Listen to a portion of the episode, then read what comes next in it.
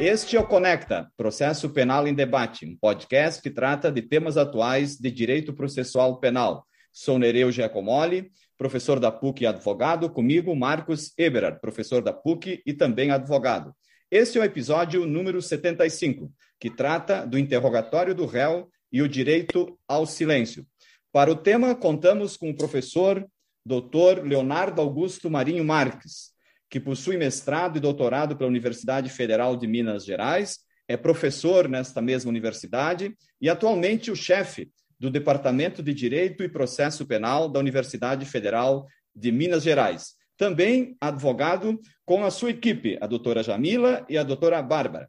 Também é autor de dois livros, A Justa Causa para Ação Penal, na perspectiva do processo penal como procedimento em contraditório, e o livro do julgamento do fato incerto na ação penal condenatória, imposição do ônus da prova para o órgão da acusação. Possui também inúmeras publicações entre artigos e capítulos do, do, do livro. O tema eh, de hoje eh, trata do interrogatório do réu e o direito ao silêncio, com previsões na Constituição Federal, no artigo 5 inciso 63, e também no artigo 186 do Código de Processo Penal. Podemos iniciar o, o podcast de hoje é, sem antes agradecer a disponibilidade do professor Leonardo Marinho de dispensar um pouco de seu dispensar e disponibilizar um pouco de seu precioso tempo nessa tribulada e muito agitada vida de, de professor e advogado e mais gestor é, universitário para é, questionar sobre a abrangência do direito ao silêncio do acusado no processo penal. O direito de ficar calado. Se esse direito ao silêncio previsto na Constituição abrange somente o direito de ficar calado, e, ou também se eh, possui uma abrangência maior, como, por exemplo, o direito de não comparecer a um reconhecimento, ou o direito de não comparecer uma, a uma reconstituição eh, de crimes, eh, se o acusado pode responder somente as perguntas do advogado ou somente as perguntas do juiz e permanecer calado é, com relação às, às demais perguntas do Ministério Público, por exemplo. Então, professor Leonardo, qual seria a abrangência do direito ao silêncio, assim, resumidamente, neste curto espaço é, deste podcast? Com a palavra, professor Leonardo.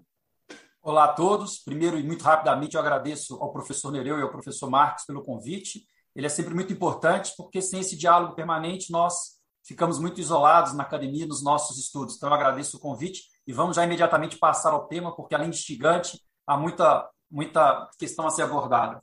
Primeiro ponto levantado aí pelo professor Nereu é deixar claro que o direito ao silêncio na, na Constituição não abrange apenas o direito estrito de ficar ao silêncio, mas sim é uma garantia de não produzir prova contra si. E essa garantia, ela se aplica em diversos momentos do processo penal, como a cariação, reconstituição e outros momentos. Em todo instante que o ato probatório for praticado, ou um ato ainda na fase de investigação, mas com natureza probatória, e que colocar o acusado ou investigado numa situação de vulnerabilidade, em que sua participação vier a trazer uma possibilidade que ele produza prova contra si mesmo, é claro que esse direito tem que ser pensado numa garantia extremamente abrangente e que não o coloque em situação de risco. Então, acho que esta é a primeira questão. Mas em relação especificamente ao direito de silêncio, que é apenas uma das vertentes da não autoincriminação, eu acho que é muito importante dizer que, é, na minha opinião, eu sempre levantei isso, a gente vem cometendo um erro no processo penal em manter aberto esse debate se o interrogatório constitui um meio de prova ou um meio de defesa. Isso é muito comum nos manuais de processo penal. Por que, que eu acredito que isso seja equivocado? Porque a natureza probatória do interrogatório sempre esteve ligada à tradição inquisitória. Na historiedade romana, o ato instrutório mais importante era o interrogatório. Na Roma imperial, na Cognitia Extraordine, que restabelece a técnica inquisitiva, o interrogatório fundamenta numa culpa pré-existente, realizado mediante tortura. E, novamente, no medievo, quando se tem a inquisitoriedade religiosa, a confissão que era obtida pelo meio do interrogatório era a prova mais importante. Então, essa discussão, para mim, ela tem como consequência imediata a redução da abrangência do silêncio, que é uma das questões que foi trazida pelo professor é, Nereu. Eu queria dizer que, na tradição inquisitória, era muito comum fazer também essa, essa introdução, porque ela vai nos facilitar em uma das questões que foi levantada. Consignar perguntas é, que tinham caráter de gerar culpa. E, e, e, essas perguntas elas sempre geram um juízo de reprovação muito grande, E, lógico, quando o silêncio não, não é invocado, a ausência de resposta acaba gerando é, uma, uma impressão de que o acusado ficou culpado. Só para a gente ter uma ideia de tanto que isso é forte na trajetória do processo penal, nós podemos remeter a um julgamento histórico que acontecia em Massachusetts, nos Estados Unidos, e que é conhecido como o julgamento das bruxas de Salem. Em 1692, o juiz John Hitton, que era um dos magistrados que conduzia uh, o julgamento, pergunta para a, a mendiga Sarah Good, que era acusada de bruxaria, com que maus espíritos está familiarizada? Tivera contato com o diabo? Que criatura empregava para isso? Por que você fez isso, Sara? Não entende o que fez? Então perceba como que essas perguntas, sempre incriminatórias, sempre responsáveis por emitir juízos de valor, acabam por deixar uma sombra de culpa no ar que faz com que é, o interrogatório se concentre em cima de uma lógica é, estritamente condenatória.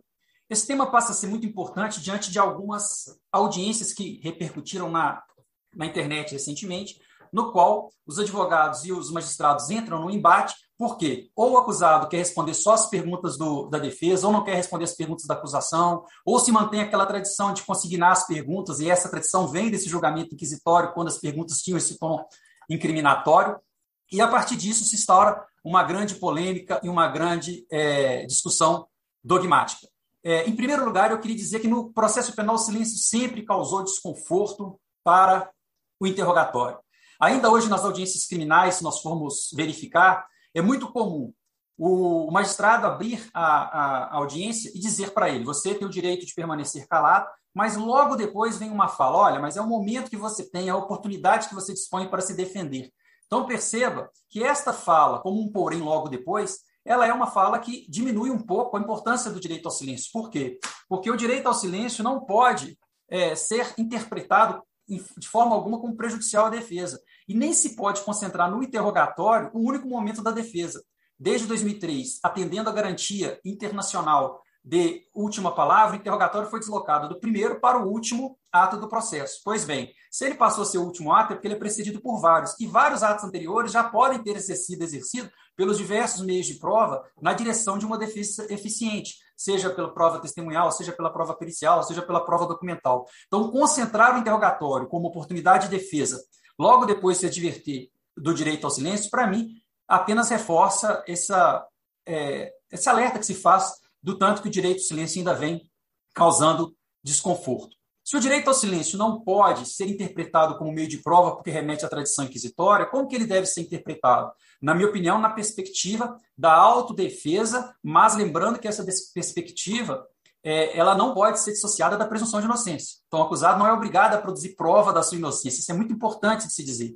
Mas, mesmo estando dispensado de produzir prova da sua inocência, mesmo concentrando o ônus da prova exclusivamente sobre a acusação, o acusado tem a oportunidade de promover a sua defesa no processo penal por diversos meios de provas, como dissemos, mas também diretamente, pessoalmente, por meio do seu interrogatório, se assim o desejar. Então, se eu deslocar o eixo do interrogatório do, do, do eixo probatório para o direito de autodefesa, sempre associado à presunção de inocência, nós precisaremos reverter algumas das tradições que vêm se perpetuando dentro do processo penal. Porque quando o acusado invoca o direito ao silêncio para o órgão de acusação, tanto o Ministério Público quanto o assistente de acusação têm se valido da antiga redação do artigo 191 do Código de Processo Penal, que logo depois de dizer que o silêncio seria interpretado em prejuízo do acusado, dizia as perguntas feitas quando invocado ao direito ao silêncio, essas perguntas serão consignadas.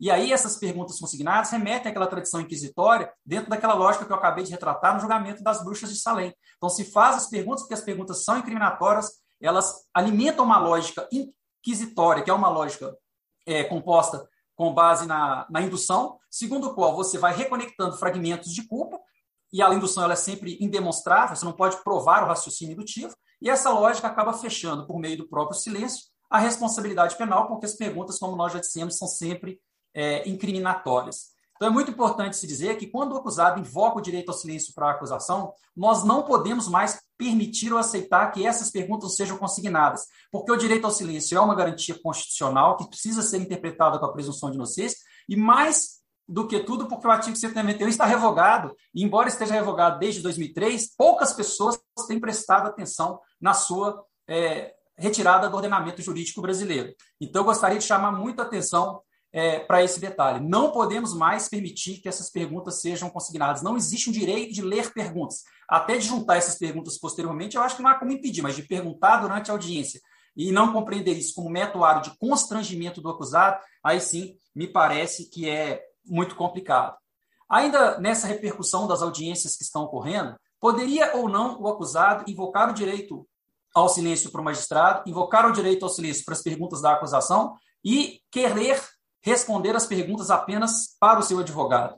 Isso seria possível ou isso não seria possível? É muito interessante dizer que uma corrente de magistrados ela tem dito que o interrogatório é ato juiz. E isso, para mim, é um argumento muito ruim. Por quê? Porque isso remete à, à originalidade do Código de 41, anterior à reforma de 2003, quando o interrogatório era um ato efetivamente privativo do juiz.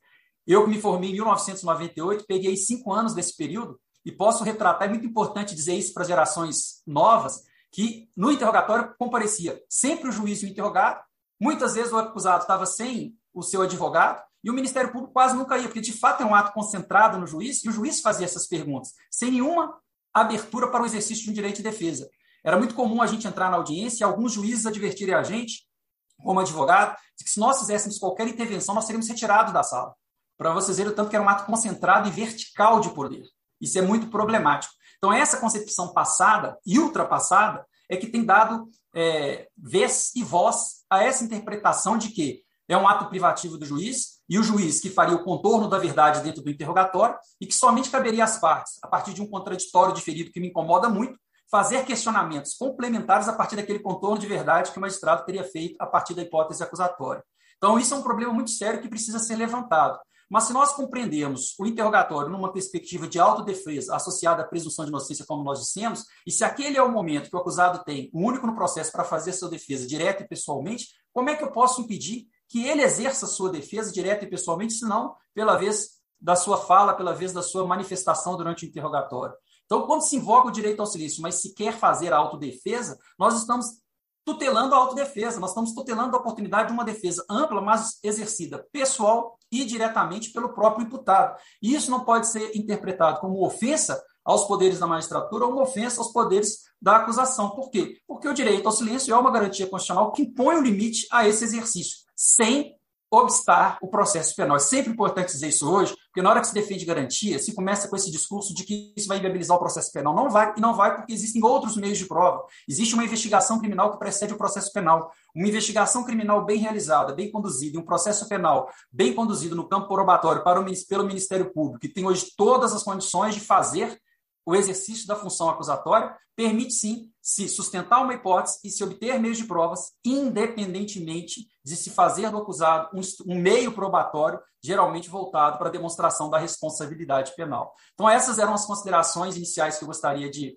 de fazer para que nós pudéssemos levantar esse debate. Sei que a questão é muito polêmica, sei que tem muita gente que não concorda, sei que vai render muita, muito comentário, mas eu acho que é um momento oportuno, pela grande repercussão que nós estamos tendo, trazer esse tema à tona e propiciar esse debate.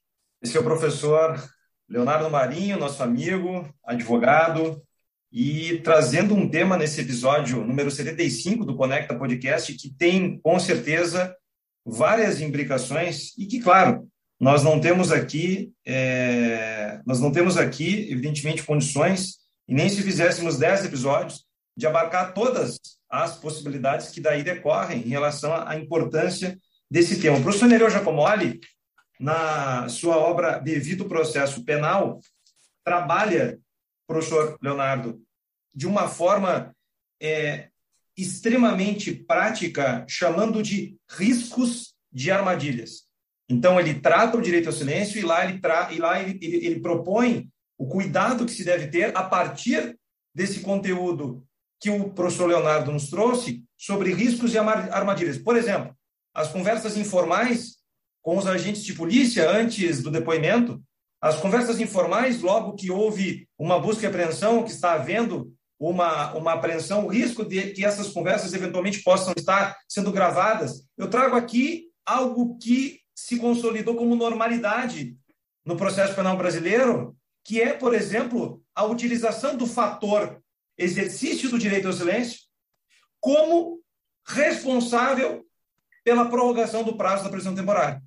Então, eu sou preso temporariamente, exerço o direito ao silêncio, e o direito ao silêncio, e esse fato, esse fator é utilizado como argumento sólido para dizer é preciso renovar o prazo da prisão temporária e, quem sabe, até a sua, é, é, é, a sua a tendência de transformar-se fundamentadamente, e aqui no caso sem fundamentação, claro, numa prisão temporária. Então, esse tema do direito ao silêncio, ele com certeza nos acompanha diariamente, dentro do contexto que o professor Alexandre Moraes, Alexandre Moraes da Rosa, vai trazer em relação a toda essa questão da, dessa noção de, de, de que nós estejamos preparados sempre para a tomada de uma decisão dentro do processo. Ou seja, dentro das regras do jogo e dentro de um, de um, da gestão desse negócio, processo penal, como é que nós agimos diante do silêncio? Ou seja, essa questão que é muito antiga e, ao mesmo tempo, muito recente, de fazer consignar as perguntas eventualmente não respondidas, é certamente uma dessas armadilhas, o que o professor Nereu chama aqui de armadilhas. Esse, então, foi o episódio número 75 do Conecta Podcast, em que nós estamos é, dialogando a partir do tema interrogatório direito ao silêncio com o nosso amigo, professor Leonardo Marinho, que é mestre e doutor pela Universidade Federal de Minas Gerais, atualmente é professor de processo penal também da Universidade Federal de Minas Gerais e chefe do Departamento de Direito Penal e Processo Penal e advogado atuante em todos os estados aqui do nosso Brasil. Professor Leonardo, foi uma satisfação estar discutindo contigo esse tema. Nossos ouvintes, com certeza, é, gostarão muito. E compartilhe conhecimento pelo Conecta Podcast Processo Penal em Debate com Nereu Giacomoli e Marcos Eberhardt.